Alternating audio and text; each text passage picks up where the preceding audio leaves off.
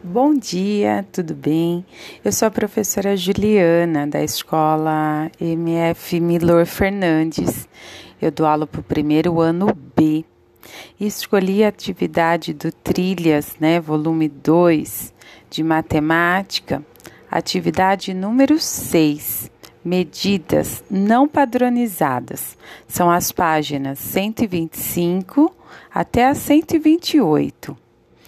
Então, as ideias fundamentais é explorar diferentes unidades de medidas e instrumentos de uso social para medir comprimento.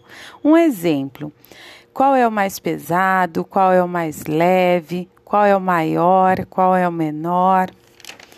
E os objetivos é estimar, medir, comparar.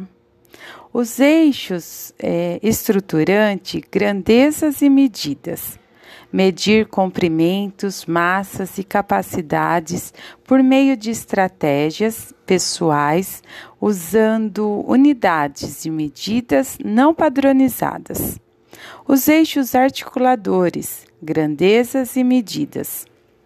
Comparar estimar medidas de comprimento, de massa e de capacidade, usando unidades de medidas não padronizadas. Essa é a minha atividade. Tenham todos um ótimo dia. Bom dia, tudo bem?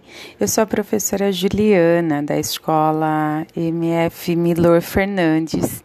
Eu dou aula para o primeiro ano B e escolhi a atividade do Trilhas, né, volume 2 de matemática, atividade número 6 medidas não padronizadas. São as páginas 125 até a 128.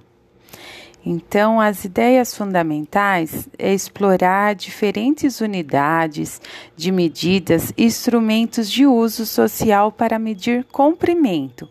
Um exemplo: qual é o mais pesado, qual é o mais leve, qual é o maior, qual é o menor. E os objetivos é estimar, medir, comparar. Os eixos é, estruturante, grandezas e medidas.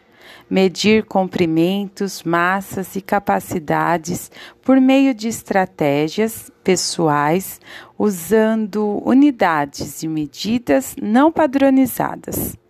Os eixos articuladores, grandezas e medidas comparar estimar medidas de comprimento, de massa e de capacidade, usando unidades de medidas não padronizadas.